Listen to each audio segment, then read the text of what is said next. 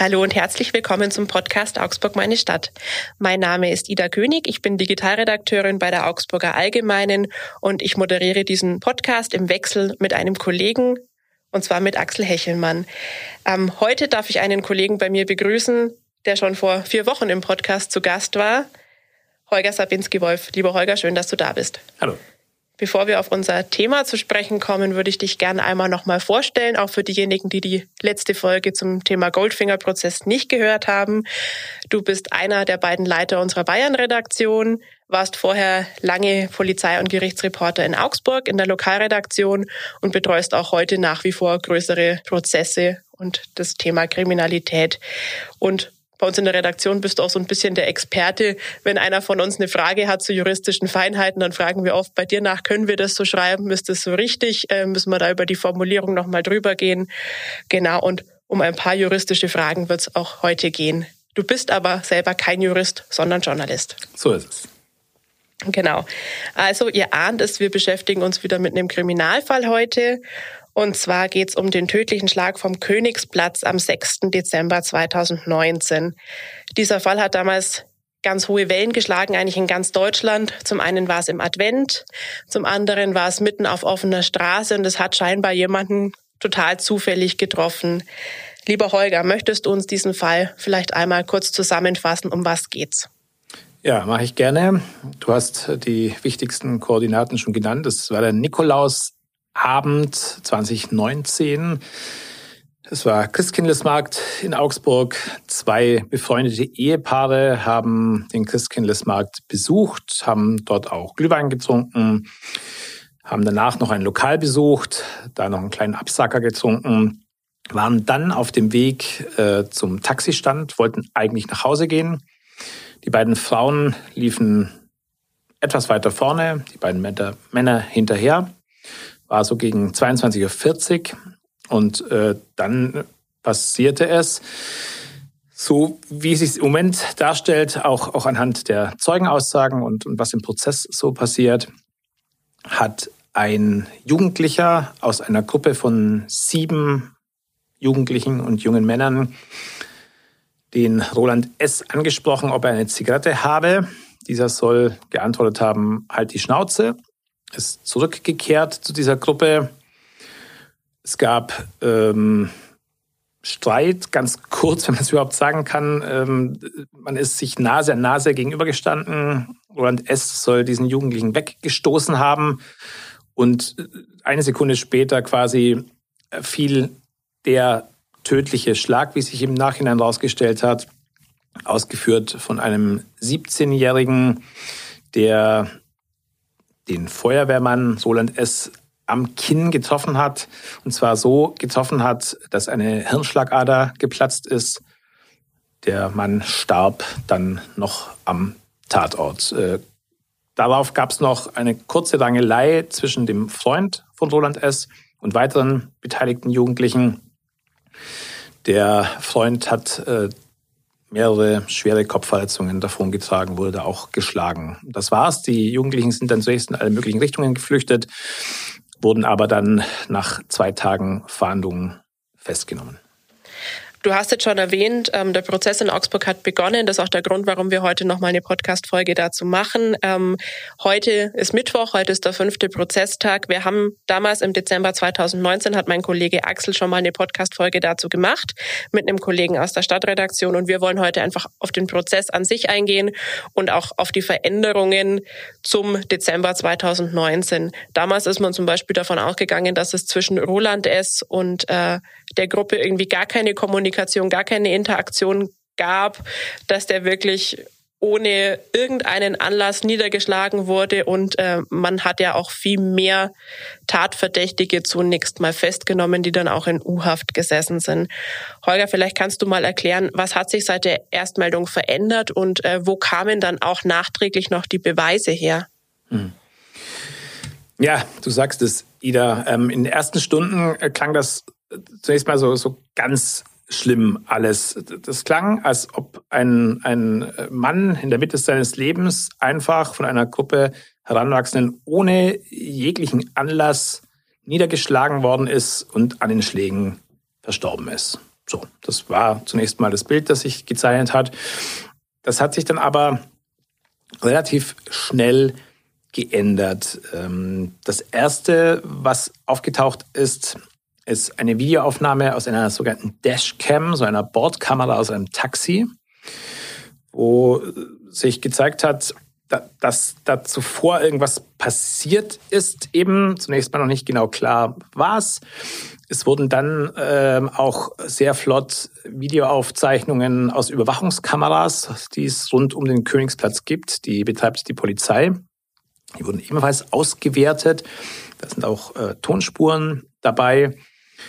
Und so ist man dann relativ schnell darauf gekommen, dass es nicht so war, wie es auch die Polizei noch drei Tage nach, nach der Tat in einer Pressekonferenz ähm, gesagt hat. Der damalige Kripo-Chef äh, hat immer noch behauptet, drei Tage später, dass Jugendlichen den Mann umzingelt hätten und dann einfach niedergeschlagen hätten.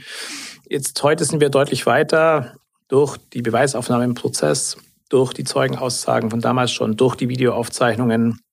Jetzt stellt sich es eben schon eher so dar, dass das zunächst dieses äh, Anschnorren um eine, um eine Kippe war, dass der äh, Feuerwehrmann darauf wohl relativ aggressiv reagiert hat mit halt die Schnauze, so. Und dass der Jugendliche, der ihn nach der Zigarette gefragt hat, dann wohl sowas in der Art geantwortet hat, wie, was, hä, wieso, wieso jetzt Schnauze? Daraufhin soll Roland S der eigentlich schon ein Stückchen weiter war, zurückgekommen sein zu der Gruppe, sehr, sehr nah an den jungen Mann hingegangen sein und ihm nochmal gesagt haben, halt die Schnauze und ihn weggestoßen haben. Und daraufhin soll Halid S., der Kumpel, zugeschlagen haben. Er hat im Prozess jetzt erst vergangene Woche gesagt, das habe er getan, um seinen Freund zu schützen, sozusagen. Ja, das ist natürlich schon eine ganz andere Sache, als wenn einfach ein, eine Truppe von jungen Männern umherzieht aus reiner Lust am, am Schlagen und dann äh, bewusst jemanden so zusammenprügelt, dass er daran stirbt. Ja, wir müssen heute davon ausgehen, dass der Schlag natürlich heftig war, gar keine Frage, und, und äh, auch durch nichts gerechtfertigt ist zunächst mal, auch nicht durch ein voriges Stoßen oder ein Halt die Schnauze des, des späteren Opfers, ganz sicher nicht. Aber so wie es sich im Moment darstellt, ist das doch auch eine Verkettung von sehr, sehr unglücklichen Umständen, dass dann eben dieser Schlag so trifft, dass diese Schlagader reißt und, und der Mann dann stirbt, ja. Halid S. sagt jetzt, er wollte seinen Kumpel schützen. Wie empfindest du denn Halid S. vor Gericht? Was ist das für ein Typ?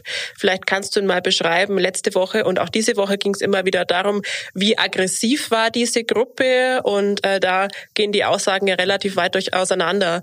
Die Freunde sagen, das ist überhaupt kein aggressiver Typ. Da, wo er in U-Haft saß, hieß es, das ist ein ganz massiv aggressiver junger Mann. Wie hast du ihn jetzt erlebt? Ja, ich fange mal mit dem Eindruck aus dem Gerichtssaal an, wenn das okay ist für dich. Ähm, da ist er so gut wie unsichtbar. Er sagt so gut wie nichts. Er verhält sich ganz, ganz ruhig. Man sieht keinerlei Regung. Er sitzt mit dem Rücken zum Zuschauerraum, sodass wir natürlich auch nicht in sein Gesicht schauen können. Darf ich Aber, da ganz ein, kurz einhaken? Mhm, ist gerne. sowas üblich? Weil mhm. oft ist es ja so, dass die Angeklagten an der Seite sitzen. Also mhm. man kann denen schon ins Gesicht gucken. Ist Absolut. das jetzt, liegt es daran, dass er noch minderjährig ist oder ist das einer anderen Situation geschuldet? Nein, das liegt nicht daran, dass er minderjährig ist. Ähm, normalerweise sitzen die Angeklagten seitlich mit ihren Verteidigern. Das ist aber äh, Corona-bedingt zurzeit so. Obwohl wir in einem sehr, sehr großen äh, Gerichtssaal sind, ähm, ist es nicht anders machbar von der Sitzordnung her. Müssen natürlich Mindestabstände und so weiter eingehalten werden. Und so ist es jetzt, dass sämtliche Verteidiger und sämtliche drei Angeklagte mit dem Rücken zum Zuschauerraum. Das verstärkt also jetzt die Situation, dass er noch unsichtbarer wird, als er ja, sich wahrscheinlich ja. eh geben wollte, wenn du, oder? Wenn du so willst, äh, genau. Ähm, also man kann ihm nicht, nicht äh, ins Gesicht blicken, wie er möglicherweise mit, mit Mimik reagiert. Seine Körperhaltung ist so, dass er komplett ruhig sitzt die ganze Zeit über. Man, man hört auch nichts von ihm. Es gibt keinerlei Zwischenrufe oder so. Also jetzt und kein impulsiver Mensch, oder? Nicht im Prozess. Okay. So, und jetzt kommen wir natürlich zu einem, zu einem Knackpunkt. Ich, ich kenne diesen Mann nicht persönlich. Ich muss mich jetzt auch auf das verlassen, was, was die Zeugen berichten, was der Gefängnischef berichtet, der ihn jetzt äh, zehn Monate erlebt hat, was ähm, die Freunde berichten. Und da klafft eben eine gewaltige Lücke dazwischen. Wie du sagst, die, die Kumpels sagen, das ist ein ganz ruhiger, das ist ein netter Typ, der kann gut zuhören, klasse, klasse Kumpel, alles cool und aggressiv ist der niemals gewesen. Mhm. So. Jetzt haben Polizeibeamte ausgesagt, die, die ein anderes Bild zeichnen. Die sagen, diese Truppe ist in wechselnden Konstellationen mit, mit ein paar anderen Jungs drumherum in Augsburg in den letzten Jahren häufig aufgefallen durch ständige Auseinandersetzungen. Das sind auch Gewalttaten passiert, Messerstechereien sogar mit, mit schweren Verletzungen, hat, hat ein Polizeibeamter gestern gesagt. An der Hüfte ist da jemand mit einem Messer verletzt worden. Und äh, es ist kein Täter gefunden worden, aber die Polizeistreife ist damals halt auf zwei der jetzt Angeklagten getroffen am Tatort. Sie waren da. Ja, man hat kein Messer gefunden. Man weiß nicht, ob sie es waren oder ob es einfach eine, eine Auseinandersetzung zwischen jugendlichen Gangs war oder dergleichen. Das könnte alles möglich sein. Eine andere Geschichte war die, dass, dass die, die Burschen äh, auf der Straße getrunken haben, gelärmt haben, Flaschen auf Autos abgestellt haben und als ein Anwohner dann runtergerufen hat, hey, jetzt hört's mal auf, da unten so laut zu sein. Und übrigens, äh, wenn man da die Glasflaschen aufs Auto stellt, dann geht der Lack kaputt. Und dann sollen die sofort hochgepöbelt haben, ob er was will. Und wenn er irgendwas ausdiskutieren will, soll er runterkommen. Und jener Halid S. soll sofort eine Flasche hochgeworfen haben in Richtung dieses Mannes, äh, die dann an der, an der Hauswand zerklatscht ist. Äh, solche Dinge sprechen halt eine ganz andere Sprache. Ähm, und und, und der, die Berichte aus dem Gefängnis, die wir jetzt am gestrigen Dienstag gehört haben, waren auch so. Der, der Gefängnischef sagte klar, es ist, ist ein Fall, er hat ganz, ganz selten in seiner Berufslaufbahn einen Gefangenen gehabt, der so viele Disziplinarverfahren an den Hals bekommen hat in so kurzer Zeit und so viele pädagogische Maßnahmen. Wir sprechen ja von einem Jugendgefängnis, das ist ein bisschen anders als bei Erwachsenen. Da steht natürlich auch so ein pädagogischer Gedanke noch im Vordergrund. Da wird man auch schon mal zur Rechenschaft gezogen, wenn man irgendwie sein, seine, seine Zelle nicht aufräumt und so weiter. Aber es ist halt so und er hat berichtet, der sei aufmüpfig, unbelehrbar, sehr aggressiv, gehe sehr schnell hoch deckt sich äh, ein bisschen auch mit den Berichten seiner ehemaligen Schulleiterin. Die hat auch sowas gesagt. Der sei zunächst mal nicht, nicht groß aufgefallen im Unterricht oder dergleichen.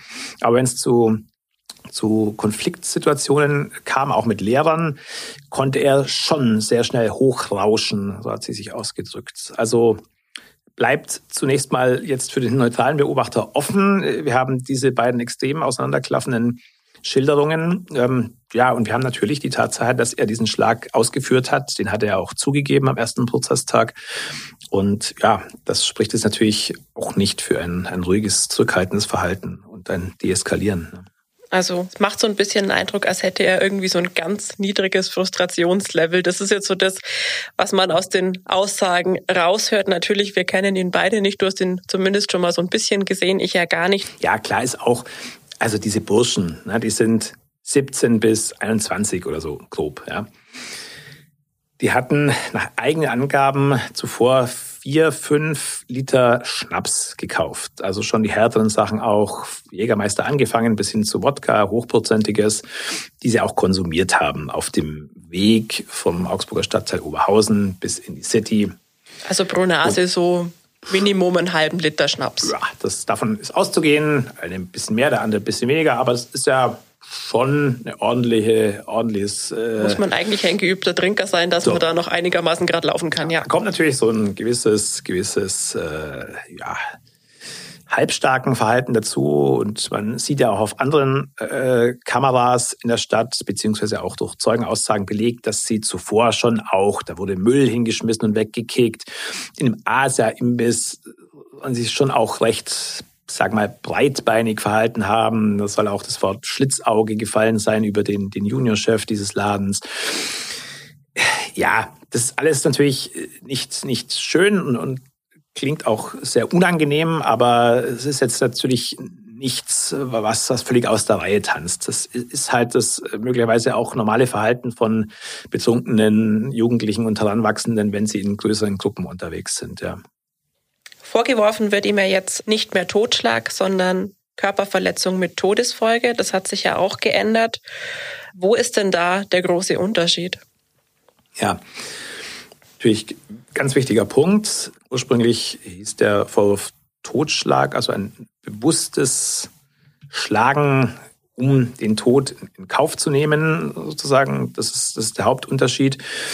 Und die Körperverletzung mit Todesfolge ist, ich schlage jemanden, äh, greife jemanden an und der Tod tritt dann eher unabsichtlich ein. Das ist jetzt mal sehr laienhaft ausgedrückt, aber, aber vielleicht verständlicher als das, was im Gesetzestext steht. Und dann gibt es natürlich auch noch den Unterschied im Strafmaß. Ganz klar, Totschlag kann, kann 15 Jahre äh, Maximum geben. Ähm, bei der Körperverletzung mit Todesfolge sind es maximal zehn Jahre. Ich habe ehrlich gesagt äh, noch nie erlebt und glaube auch noch nie gehört, dass es für eine Körperverletzung mit Todesfolge zehn Jahre irgendwo gegeben hätte, weil das, das, das widerspricht sich schon ein bisschen in sich. Also wenn ich jemandem in irgendeiner Form weh tue, aus welchen Gründen auch immer, und der stirbt dann daran, da ist sozusagen der Vorsatz ja ausgeschlossen. Das ist so das, was die Juristen da immer als, als Unterschied äh, nennen. Ne? Und, und von Mord äh, war ja von Anfang an keine Rede, was ja dann nochmal eine, eine Kategorie höher wäre und, und ja auch mit, mit zwingend mit einer lebenslangen Haftstrafe ähm, bestraft wird. Halid S. ist ja 17 Jahre alt. Ja. Das Ganze findet vor der Jugendkammer statt. Wie ist es denn im Jugendstrafrecht? Mit was für einem Strafmaß muss er denn maximal rechnen? Und hat man da schon ein bisschen so einen Eindruck, in welche Richtung es gehen könnte? Hm. darf eins vorweg schicken, das, das spielt nämlich gerade im Jugendstrafrecht eine große Rolle. Ähm, Jugendstrafrecht hat das Gericht die Wahl, ob es Jugendstrafrecht auch zur Anwendung bringt bei Heranwachsenden oder, oder nicht. Das gilt zumindest für die Gruppe von 18 bis 21. Bei Halid S., der noch minderjährig ist, aber ganz nebenbei bemerkt deutlich älter aussieht, von seinem ganzen Körperbau her und, und, und aber auch von den Gesichtszügen her, wie ich finde, wird also Jugendstrafrecht zur Anwendung kommen. Da ist das Maximum, wären jetzt äh, diese, diese zehn Jahre Haft.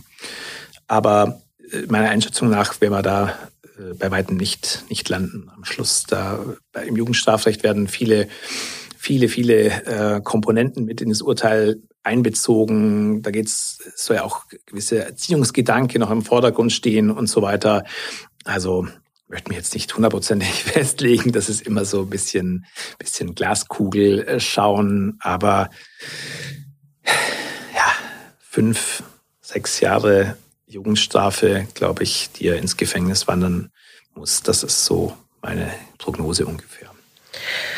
Ist es häufig so und ist es passiert es öfter, dass sich der Vorwurf im Laufe der Ermittlungen ändert? Das wäre meine eine Frage. Und zum anderen ist es ja so, ähm, am Anfang sind alle sieben Tatverdächtigen in U-Haft gewandert. Ein Teil von ihnen ist dann vor Weihnachten wieder freigekommen. 2019 dann kamen sie wieder rein in U-Haft. Im März hat dann letztlich das Bundesverfassungsgericht ein Machtwort gesprochen und am Schluss saß dann nur noch Halid S. in U-Haft.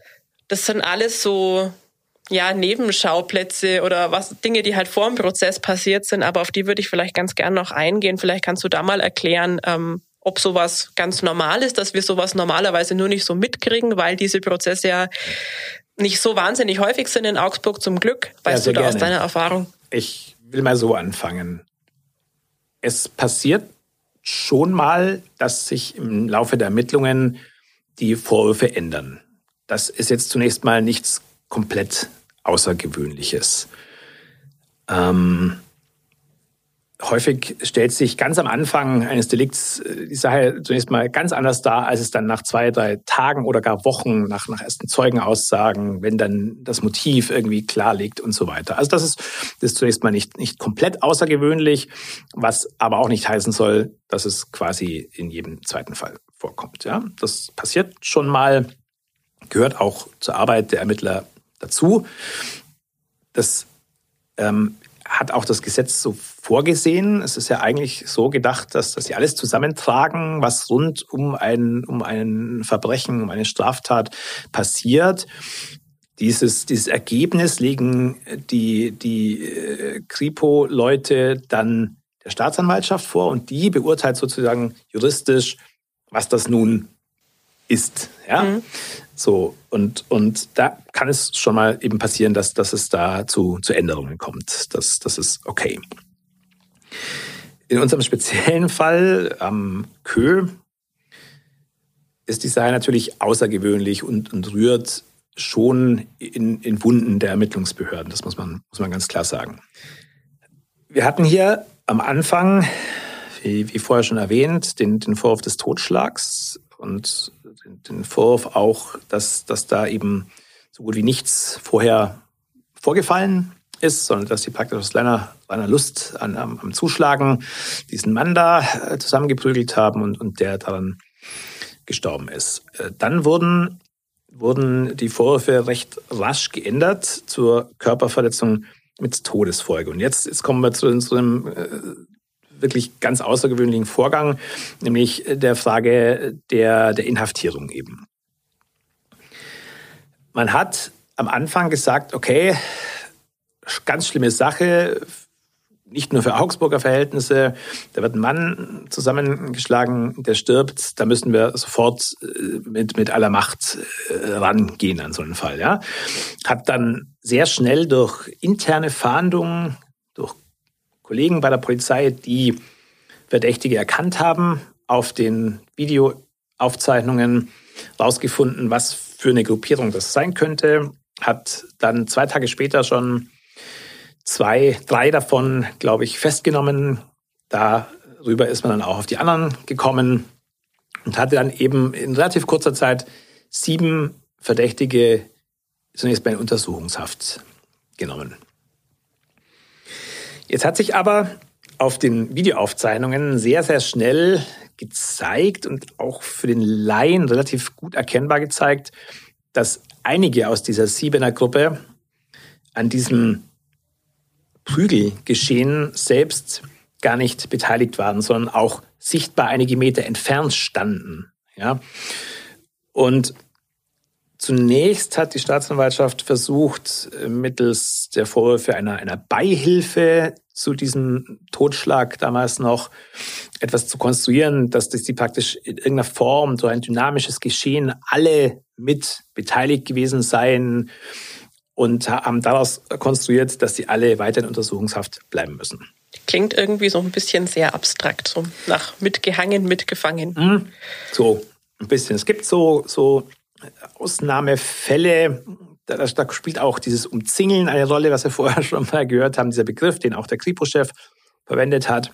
Ja, also so eine Gruppe von sieben Leuten in diesem Fall einen, einen Menschen umzingelt und, und dann schlagen zwei oder drei von denen zu, dann gibt es schon diese rechtliche Konstruktion, dass man sagt, ja, eigentlich haben da schon alle irgendwie attackiert. Ja, das, das gibt es und auf, auf das wollte die Staatsanwaltschaft anfangs raus. Aber diese Haftbefehle wurden dann ähm, erst dem Amtsgericht nochmal zur Prüfung vorgelegt, dann dem Landgericht zur Prüfung vorgelegt. Und der jetzige Vorsitzende Richter der Jugendkammer hat, hat mit seinen Kollegen gesagt, nee, das, das lässt, sich so, lässt sich so nicht aufrechterhalten. Hat dann den Großteil dieser Jugendlichen freigelassen und kurz nach Weihnachten 2019 hat das Oberlandesgericht München gesagt, nein, wir sehen es anders. Und alle sind wieder in U-Haft marschiert fürs Erste. Das heißt, da hat sich quasi die Staatsanwaltschaft dann beim Oberlandesgericht Richtig. beschwert oder wie funktioniert genau das? Genau so ist es, genau. Die Staatsanwaltschaft hat unmittelbar nach der Entscheidung des Landgerichts Augsburg Beschwerde eingelegt. Das geht dann in die nächsthöhere Instanz und das ist eben in diesem Fall zunächst mal das Oberlandesgericht in München. Der Beschwerde eingelegt und die haben sich dann sehr schnell damit befasst, weil es bei solchen Haftsachen ja immer aufs Tempo ankommt, gerade wenn es dann auch um Jugendliche und Heranwachsende geht. Und ist aber dann auch relativ schnell und, und für viele auch überraschend zu dem Schluss gekommen, dass das Landgericht nicht recht habe und dass die Jungs sehr wohl weiter in Untersuchungshaft gehören. So war der Stand. Da saßen sie dann einige Wochen.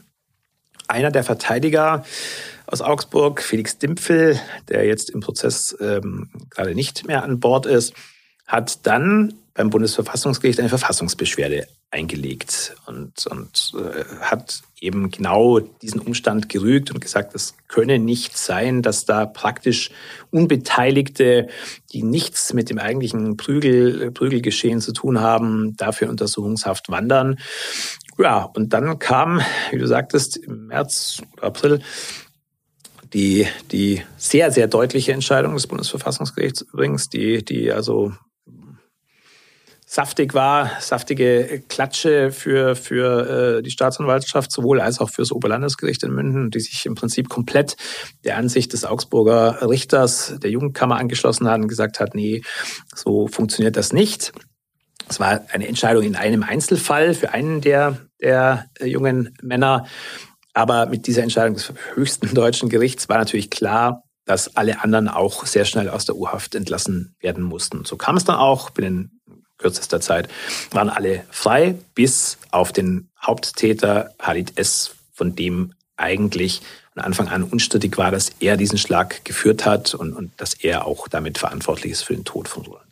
Das ist auch der Grund, warum wir immer mal wieder von dem Haupttäter sprechen. Richtig. Normalerweise wäre es natürlich der Hauptverdächtige, aber nachdem er den Schlag zugegeben hat, nachdem es die Bilder gibt, äh, Ganz genau. Sind die wir beiden, da diesmal so genau. frei und machen das so? So ist es. Äh, die beiden Kumpels äh, sitzen jetzt eben vor Gericht für diese anschließende Schlägerei äh, mit dem Freund von Roland S. Sie haben ihn gehauen, getreten wahrscheinlich auch. Es ist alles so ein bisschen umstritten.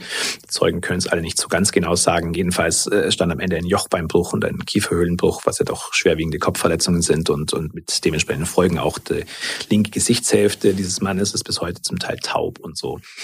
Alles kein Spaß. Insofern ist es allemal auch, auch eine, eine Anklage eben wegen gefährlicher Körperverletzung wert und, und so ist es auch gekommen. Halid S. steht jetzt vor Gericht war vorher lange in U-Haft. Wir haben schon ein bisschen darüber gesprochen, was das für ein Typ ist. Du hast jetzt ja vor Gericht auch die Witwe erlebt. Ich möchte da nicht äh, allzu groß darauf eingehen, ja. äh, weil ich glaube, die Familie das auch muss nicht sein, dass sie dann noch mehr in der Öffentlichkeit steht, als es eh schon tut. Ähm, ja. Trotzdem frage ich mich natürlich, was macht es mit jemandem, der erst den Partner verloren hat und dann dieses Thema immer und wieder in der Öffentlichkeit bleibt? Wie hast du die Frau empfunden? Vielleicht auch in aller Kürze, dass wir da nicht weiter drauf eingehen müssen, als vielleicht unbedingt nötig? Ja, ich, ich mache es in aller Kürze auch, weil, weil die, die Witwe einfach ähm, komplett äh, fertig ist nach wie vor, um es sehr einfach zu sagen. Ähm, sie, sie musste sich wirklich über diese, über diese Zeugenaussage hinwegschleppen unter, unter Tränen die ganze Zeit, konnte kaum eine, eine klare Antwort geben. Das ist ja auch sehr nachvollziehbar. Die, die, ich habe es vorher geschildert, sie war ja einige Meter voraus, doch so 20, 25 Meter müssen das gewesen sein. Sie hat das alles gar nicht mitbekommen. Hat sich umgeguckt, als man kurz vor dem Taxistand war, um zu sehen, wo bleiben denn eigentlich unsere Männer, so. Und, und hat dann gesehen, dass da irgendwie da hinten irgendwas ist und einer am Boden liegt. Daraufhin sind die beiden zurückgelaufen und, und äh, dann, dann musste sie sehen, dass das ihr Mann ist, der da tatsächlich bereits leblos am Boden lag und, und ähm, von heute auf, auf nachher äh, ihr Mann aus dem Leben gerissen wurde. Das ist natürlich absolut grauenvoll und insofern ist es auch menschlich schon ein Stück weit nachvollziehbar, dass sie über ihre Anwältin auch eine, eine harte, gerechte Strafe verlangt. Das ist aus menschlichem Ermessen raus, ist das, ist natürlich alles sehr, sehr verständlich und ähm, nachvollziehbar. Trotz allem muss das Gericht sich bei seiner Beurteilung natürlich an, an, an Recht und Gesetz und an diesen Rahmen, den, den das Gesetz davor gibt, halten. Das heißt, die Witwe ist als Nebenklägerin im Prozess dabei, oder? sie ist quasi dabei in Person ihrer Anwältin. Sie selbst nimmt am Prozess nicht mehr teil. Die ist äh, sehr, sehr froh gewesen. Ich habe, glaube ich, auf die Uhr geschaut. Es waren, wenn ich richtig erinnere, 13 Minuten, die sie im Gerichtssaal verbracht hat, ganz in Schwarz gekleidet und unter Tränen. Und die war sehr, sehr froh, dass sie da wieder raus äh, durfte, weil es ging halt äh, an, an diesem Prozesstag nicht nur darum, ähm, zu sagen, wie es ihr geht, sondern sie sollte sich ja auf, auf, auf Willen des Gerichts hin einfach möglichst genau erinnern, was, was passiert ist, wie es passiert ist und so weiter. Und es ist ihr sehr, sehr, sehr schwer gefallen. Ich glaube, das kann man als Nicht-Betroffener gar nicht nachfüllen, was das mit dem Menschen macht. Das kann ich mir auch nicht, ja. Der Richter hat ja schon mal gesagt, äh, es wird sicherlich nicht die Strafe geben, die sich vielleicht die Öffentlichkeit und vor allem auch die Hinterbliebenen wünschen. Das ist oft so. Das ist einfach auch der Unterschied zwischen Recht und Gerechtigkeit. Das haben wir ja oft und sieht sicherlich auch jeder so ein bisschen anders, was gerecht ist und was nicht. Aber dafür gibt es ja Gerichte. Ja. Auf einen Punkt würde ich gerne noch eingehen. Der ist mir jetzt in euren Berichten vom Prozess aufgefallen. Ähm, wie schwer wird es denn sein, diesen Abend wirklich zu rekonstruieren? Es gab ja viele Zeugenaussagen, aber so richtig produktiv waren die ja anscheinend oft nicht. Oder wie hast du das empfunden? Ja, das stimmt. Das, das liegt natürlich an zwei, drei verschiedenen Dingen. Zum einen war an dem Abend sehr viel los in der Stadt. Es war Christkindesmarkt, der war noch nicht so lang beendet. Da sind immer sehr, sehr viele Menschen damals noch unterwegs gewesen. In Kann man sich heuer schlecht vorstellen, ja. ja. Genau. Ähm, zum Zweiten war die Situation an sich sehr unübersichtlich, weil da doch einige Leute rumstanden eben. Und zum Dritten, und wahrscheinlich auch das Entscheidende, es ist also wahnsinnig schnell gegangen. Ja, das ist, ist eine Sache, die, die Zeugen konnten es selber nicht genau sagen. Die einen haben von zwei Minuten gesprochen, der andere sagt, es waren höchstens 30 Sekunden. Also, und dann muss man sich vorstellen, man, man steht oder, oder sitzt da irgendwie im McDonalds und, und sieht da nur ganz kurz, wie ein paar Männer beisammenstehen und dann geht auf einmal einer zu Boden. So. Und dann gibt es nochmal irgendwie kurz ein Handgemenge und dann rennen einige weg und das war's also ich, ich kann mir nicht vorstellen, dass das insgesamt länger als 30 Sekunden gedauert hat, was ich auch vorher geschildert habe. Dieses kurze Fragen nach einer Zigarette, der kommt zurück, sagt Schnauze und kurzes Wegstoßen, Schlag fällt. Dann danach dieses Handgemenge, als, als der Freund äh, noch, noch dazugekommen ist. Ähm, das macht's tatsächlich sehr schwierig, anhand der Zeugenaussagen da was zu rekonstruieren. Dazu kommt, dass äh, ja, die Zeugen möglicherweise zum Teil selber auch angezunken waren. Das kann man ja ganz offen sagen. Es ist ja auch nicht, nichts Schlimmes dabei. Und dann vermischen sich häufig auch bei solchen Fällen, die sehr, sehr stark im Fokus der Öffentlichkeit stehen, vermischt sich das, was man selbst erlebt und gesehen hat, mit dem, was man im Nachhinein gelesen hat. Viele haben auch gesagt, ja, das habe ich aus Facebook oder aus der Zeitung oder aus Erzählungen von anderen. Und das ist natürlich äh, für, für ein Gericht ist das natürlich der, der Worst Case, ähm, weil, weil die wollen zunächst mal den, den eigenen persönlichen Eindruck von, vom Tatort haben. Ja, das ist auch die erste Frage. Man sich das, also können Sie mal schildern, wie Sie das erlebt haben und so weiter. Dann hat sich schon sehr, sehr schnell gezeigt, dass Sie da Dinge vermischt haben. Eine junge Frau war auch da. Da hat sich dann recht schnell herausgestellt, dass, dass deren Freund auch die, die, die Teile dieser Gruppe gekannt hat. Äh, da war dann auch wieder schwierig herauszufinden, wie, wie befangen ist diese Frau, wie, wie neutral kann sie das alles beurteilen. Und so, also letztlich ähm, glaube ich, dass, dass die Richter ähm, sich sehr stark auch auf die Videoaufzeichnungen stützen werden müssen, auf das, was da zu sehen ist. Und äh, sie haben ja auch, Gott sei Dank, wenn man so will, auch das Geständnis der, der Angeklagten, so dass im Prinzip klar ist, dass da zugeschlagen wurde. So, ne?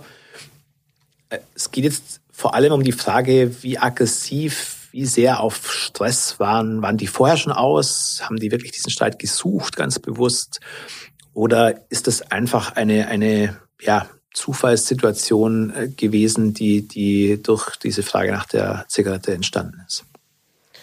Kann man denn schon sagen, wann mit einem Urteil zu rechnen ist? Ja, ich denke schon, wie immer mit einer kleinen Unsicherheit bei der Justiz, man kann es eben nicht hundertprozentig voraussagen, Terminiert ist der Prozess jetzt zunächst mal bis zum Freitag, den 6. November. Für diesen Tag hat dann die Jugendkammer ganz offensichtlich auch das Urteil vorgesehen. Hm. Es haben sich jetzt gerade am Dienstag im Anschluss an die Zeugenaussage des Gefängnischefs und eines weiteren Gefängnismitarbeiters einige Fragen ergeben. Da ging es sehr konkret um das Verhalten von Halid S. im Jugendknast. Da war die Rede davon, dass er so subkulturelle Strukturen damit aufgebaut habe. Er habe die Starken da um sich gesammelt und auch so ein bisschen die Schwachen da unterdrückt. Er habe, es sei einfach in andere Zellen reingegangen, habe dort einen Tabak aus dem Schrank genommen, einem anderen Eistee und das sind alles so, so, so Luxusgüter. Gangverhalten ja, fast, genau, oder? genau. Das ist so ein bisschen Gangverhalten. Das passt ja auch dazu, dass, dass diese ganze Truppe äh, vom Königsplatz möglicherweise, es haben die Ermittlungen gegeben, eine, eine Jugendgang, eine jungen Erwachsenen-Gang namens 54er in Anlehnung an die Postleitzahl von Augsburg-Oberhausen angehört haben, die schon auch immer durch die Gegend gezogen sein soll mit mit ja mit mit äh, keinen keinen guten Plänen. Und ähm, ja insofern auf das zurückzukommen auf deine Frage die Rechtsanwälte haben sich natürlich da eifrig Notizen gemacht, weil ähm, Gefangene bislang überhaupt nicht als Zeugen geladen sind. Es könnte passieren, dass die jetzt einfordern, dass sie einige dieser Mitgefangenen von Halid S hören wollen zu der Frage, wie aggressiv ist er da aufgetreten und so weiter. Das ist äh, für das Gericht auch wichtig und, und der Vorsitzende Lennart Hösch hat, hat auch bereits gesagt, was, was da getan werden muss aus unserer Sicht zur Aufklärung. Das werden wir tun. Und da ist dann natürlich die Frage, wie, wie rasch kann man die jetzt ähm, an den verbleibenden drei Prozesstagen, die noch vorgesehen sind für kommende Woche, dann, dann hinkriegen? Ist da noch genügend Luft in, in dem Programm, das das Gericht vorgesehen hat? Ich würde aus Sicht jetzt mal sagen, ja, das müsste möglich sein, äh, zumal die ja einfach nur äh, aus dem aus dem Jugendknast Neuburg Herrn Wörth hierher gebracht werden müssen. Die können sich ja auch schlecht, schlecht entziehen einer Haben gerade nicht so viel so vor, ne? Dennoch da sitzen, genau. Also, und ich denke, das ist ein sehr erfahrener Vorsitzender Richter, der wird es in, in dem vorher geplanten Zeitraum, wird er das wahrscheinlich durchziehen, ja. Sodass wir am Freitag, den 6. November, dann mit dem Urteil zu rechnen haben. Dann bleiben wir gespannt, was du und die anderen Kollegen, die den Prozess begleiten, uns berichten. Holger, ich sage vielen Dank, dass du wieder bei uns warst. Sehr gerne. Und euch vielen Dank fürs Zuhören und bis zum nächsten Mal.